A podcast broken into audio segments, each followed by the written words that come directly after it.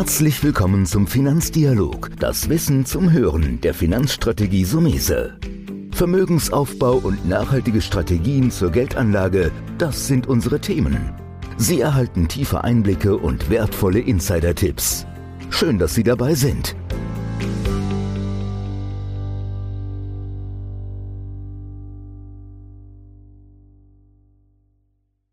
Wir machen mal wieder den Immobilienmarkt. Der Immobilienmarkt ist und bleibt interessant für Kapitalanleger, um Vermögen aufzubauen. Und da jeder von uns, wie hat mein Kollege gesagt, nicht in der Höhle wohnt, brauchen wir selbst ja auch Immobilien. Also auch für Eigennutzer oder ich sage mal Hörer, die mal Eigennutz erwerben wollen, um selbst drin zu wohnen, habe ich eine Expertin eingeladen. Leuchten wir den Immobilienmarkt mit Ellen Kof-van-Burg. Ellen, schön, dass du heute da bist. Danke für die Einladung und ich freue mich, dass wir uns mal wiedersehen. Ellen, wir kennen uns schon länger. Daher weiß ich, dass du schon mehrere Jahrzehnte im Immobilienmarkt aktiv bist. Deswegen habe ich gedacht, muss ich dich einladen, damit wir zusammen mal wieder den Markt beleuchten. Ich will nicht sagen, hinter die Kulissen gucken, aber es gibt ja schon Dinge, die zu beachten sind, wenn man in Immobilien investiert. Auf jeden Fall. Bleiben wir nochmal ganz allgemein. Warum ist die Immobilie als Kapitalanlage grundsätzlich so interessant? Naja, also du hattest es ja eben schon angedeutet im Grunde für den Vermögensaufbau sind Immobilien in den allermeisten Fällen unerlässlich, weil sie halt einen Sachwert darstellen und auch relativ wertbeständig sind. Und wir haben ja hier in Deutschland auch einen hochwertigen Immobilienbestand. Und dementsprechend muss man also jedem raten, der wirklich langfristig seinen Vermögensaufbau betreiben will, in Immobilien zu investieren. Ist mhm. nur die Frage, wie. Das hängt von den Prioritäten ab. Genau. Jetzt haben wir ja gesagt, du bist schon spezifisch reingegangen auf den Kapitalanleger. Da bleiben wir auch noch ein bisschen. Später vielleicht nochmal was für den Eigennutzer. Ja, aber nicht nur. Ich meine, denn wenn ich zum Beispiel ein schönes Einfamilienhaus in einer guten Lage habe, hat das ja in den letzten Jahren und Jahrzehnten auch einen guten Wertzuwachs gebracht und, und einen Beitrag geleistet für den Vermögensaufbau desjenigen. Ne? Mhm. Gut, ich nehme an, du spielst jetzt so ein bisschen schon das Thema, auch wenn ich ein Eigennutzer bin, mhm. habe ich im Alter eine mietfreie Immobilie, brauche ja, keine Miete zu zahlen. Mhm. Ja, das stimmt. Jetzt ist natürlich der Immobilienmarkt und wir beschäftigen ja auch Tag für Tag, auch mit Kollegen und Spezialisten hier im Team und mit dir zusammen mit der Frage, ist der Immobilienmarkt eigentlich schon heiß gelaufen? Sind die Preise mittlerweile nicht schon utopisch? Also ich beobachte schon oder meine Einschätzung ist, dass wir uns auf so einem Höchststand befinden im Moment.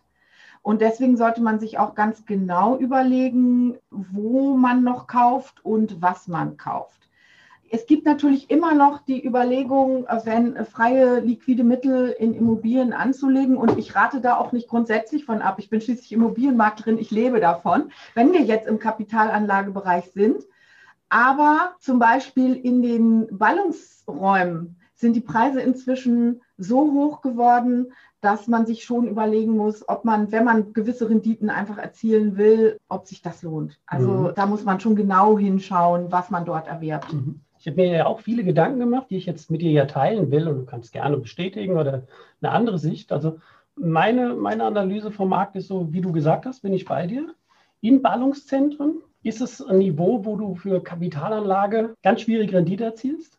Also wir haben gerade Gerade wieder im Magazin gelesen, Berlin-Dahlem, da ist die Rendite 0,0 so ungefähr. Ja, und vor allem Berlin, diesen Markt kenne ich jetzt. Ich will da nur kurz einen Satz zu sagen. Ich meine, es gibt normalerweise eine Korrelation zwischen dem Durchschnittseinkommen und den Immobilienpreisen. Und das hat in Berlin nie gestimmt. Berlin ist immer sehr gehypt worden, weil Berlin auch von Ausländern eine Zeit lang stark frequentiert wurde.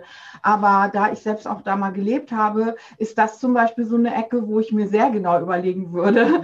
ob ich dort was erwerbe habe. Und denen fällt das natürlich jetzt auf die Füße. Ne? In der Krise sind die die Ersten, die im Grunde mhm. ähm, dort hohe Verluste erleiden werden. Hm, ja, du sprichst die ausländischen Großinvestoren an. Wir hatten ja, ja. skandinavische Pensionsfonds. Ähm, ja, aber auch der äh, Kapitalanleger, der in Dahlem eben die überteuerte Eigentumswohnung gekauft hat, muss sich dann auch überlegen, ob er die Mieteinnahmen, und die Mieteinnahmen können das ja nicht decken. Äh? Mhm. Ne? Denn du kannst bei Mieten einfach nur bis zum gewissen Niveau gehst du hoch. Aber wenn dann Preise bezahlt werden, das, das bildet sich vom Ertragswert ja nie ab. Mhm. Also wenn wir, jetzt waren wir explizit bei Berlin, aber ich glaube, das gilt auch für teilweise München, Hamburg, die, groß, die, die, die, großen Räume.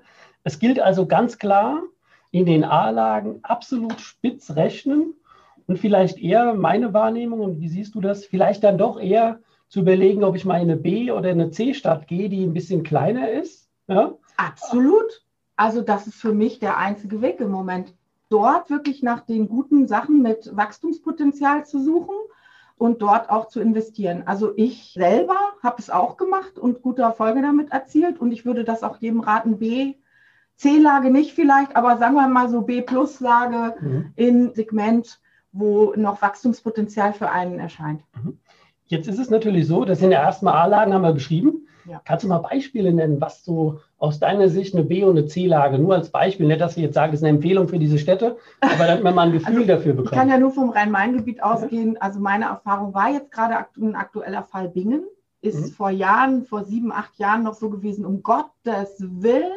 Und die Preise dort haben sich wirklich exorbitant gut entwickelt, also dass teilweise Verdopplungen möglich waren.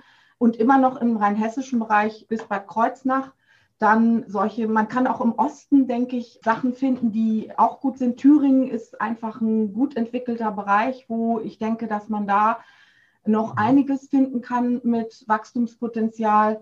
Und in Norddeutschland eventuell mal gucken, da gibt es auch, also gerade so Osnabrück die Ecke, wobei das auch schon teuer wird. Aber mhm, okay. wenn man das jetzt mit Frankfurt oder so vergleicht.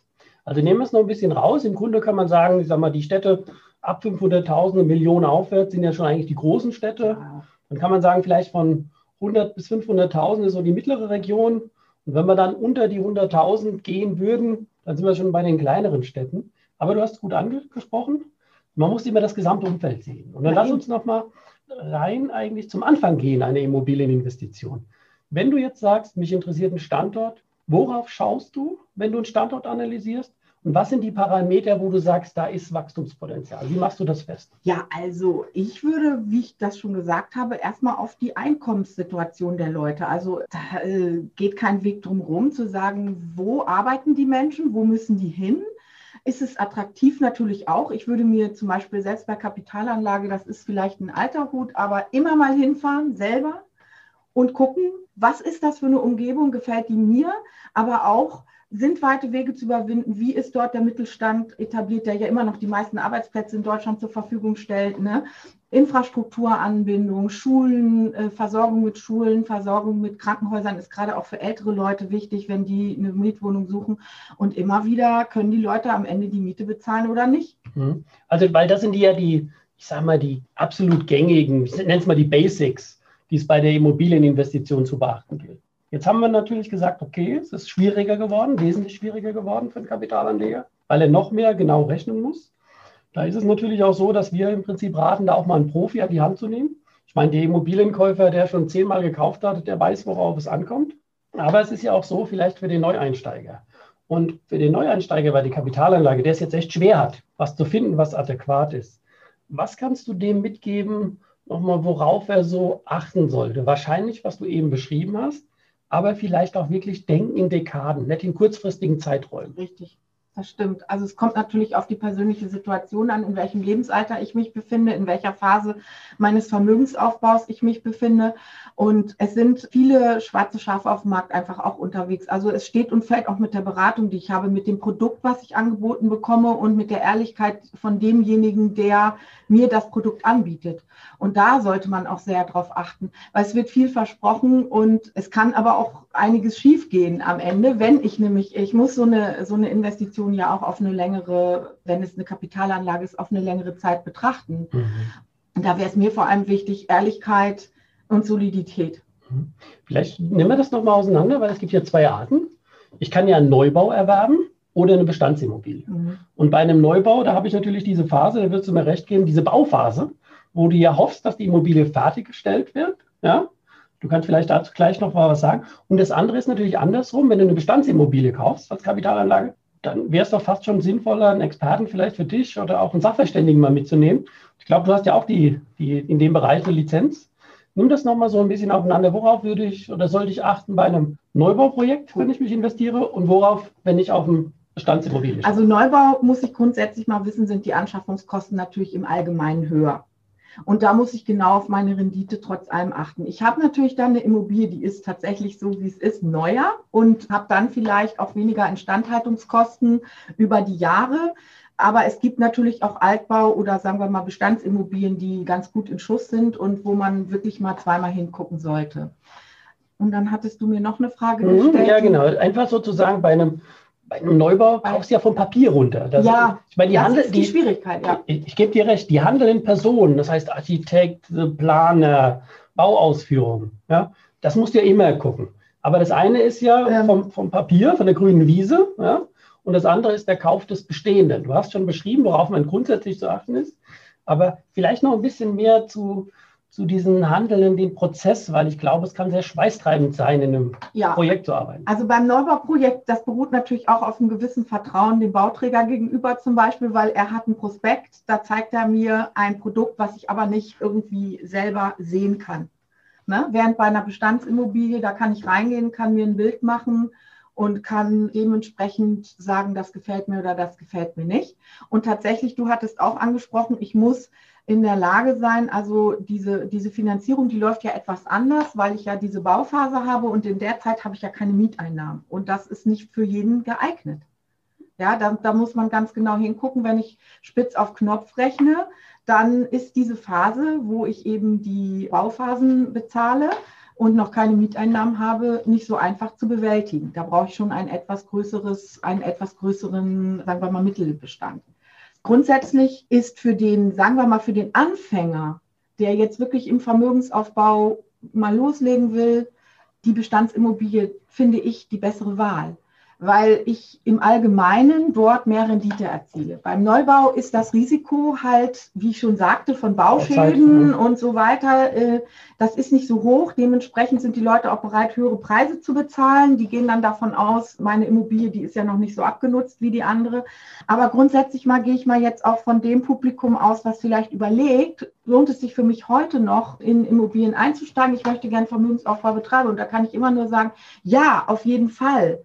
Und da sollten Sie aber dann wirklich in den Bereich Bestandsimmobilien gehen und dort sich die Standorte aussuchen und gezielt die Angebote wirklich auch analysieren und damit dann weitermachen.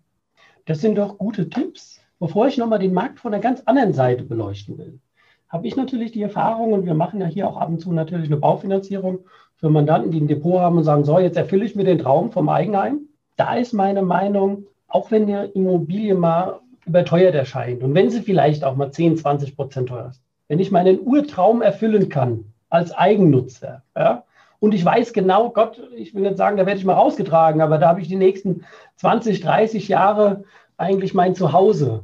Dann bin ich der Meinung, man sollte trotzdem investieren, weil dieses persönliche Wohlbefinden einen großen Wert hat. Zumal wir ja, und das gilt jetzt fast wieder für beide, für den Kapitalanleger oder den Eingang, immer noch ein Zinsniveau haben, das unterirdisch niedrig ist. Also der Traum vom Eigenheim ist ein urdeutscher Traum. Und da bist du ja auch in meinem Metier. Das sind ja 90 Prozent meiner Kunden, die auch diesen Traum äh, sich erfüllen. Und das ist richtig. Bei einem Eigenheim, das ist, sind zwei völlig verschiedene Paar Schuhe, eine Kapitalanlage und mein Eigenheim. Denn bei dem selbst, bei der selbstgenutzten Immobilie habe ich ja immer eine Liebhaberkomponente dabei. Und die äh, schlägt sich natürlich auch im Preis nieder.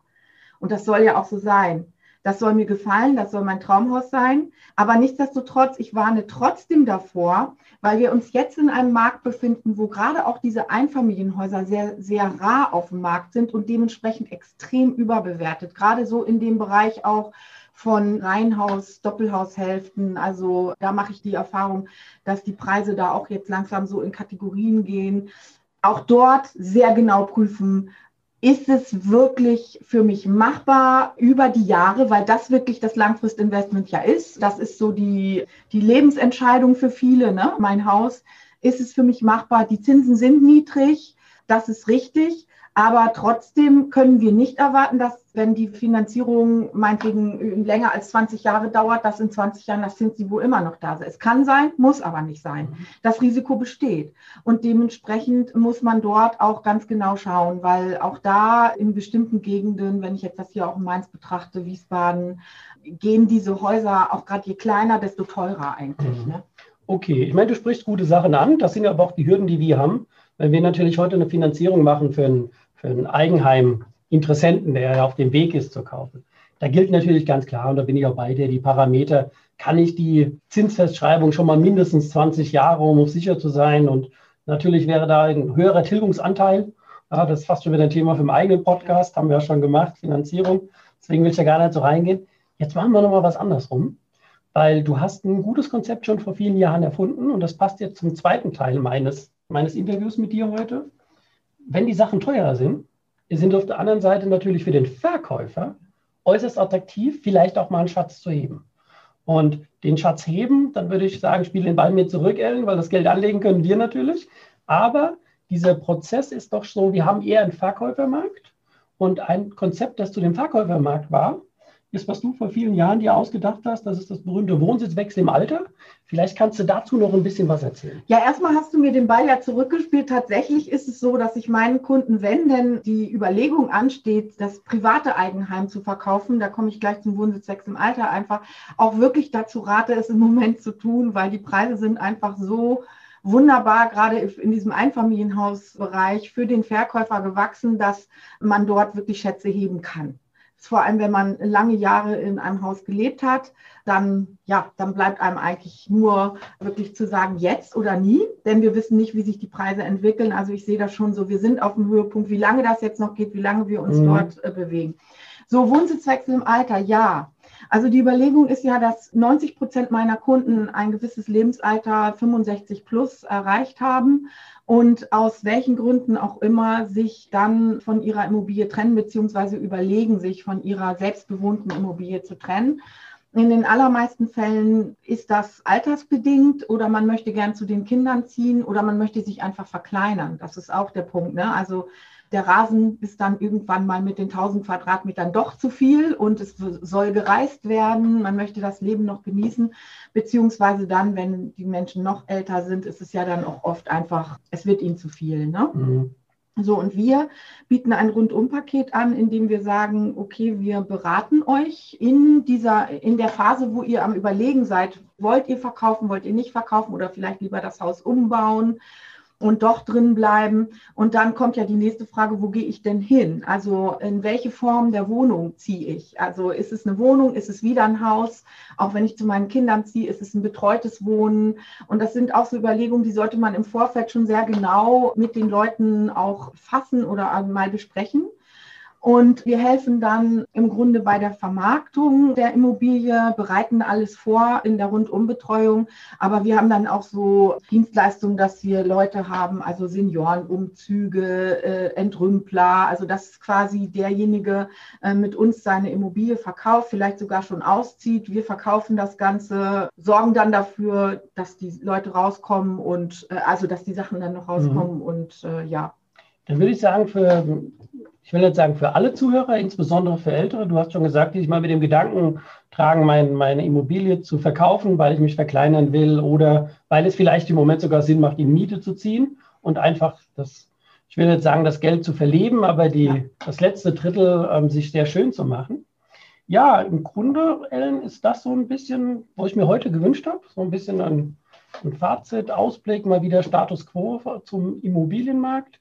Gibt es noch irgendetwas, wo du so abschließend dem ja, Immobilieninteressenten, sei es Käufer wie Verkäufer, nochmal so als Tipp zum Schluss mitgeben willst?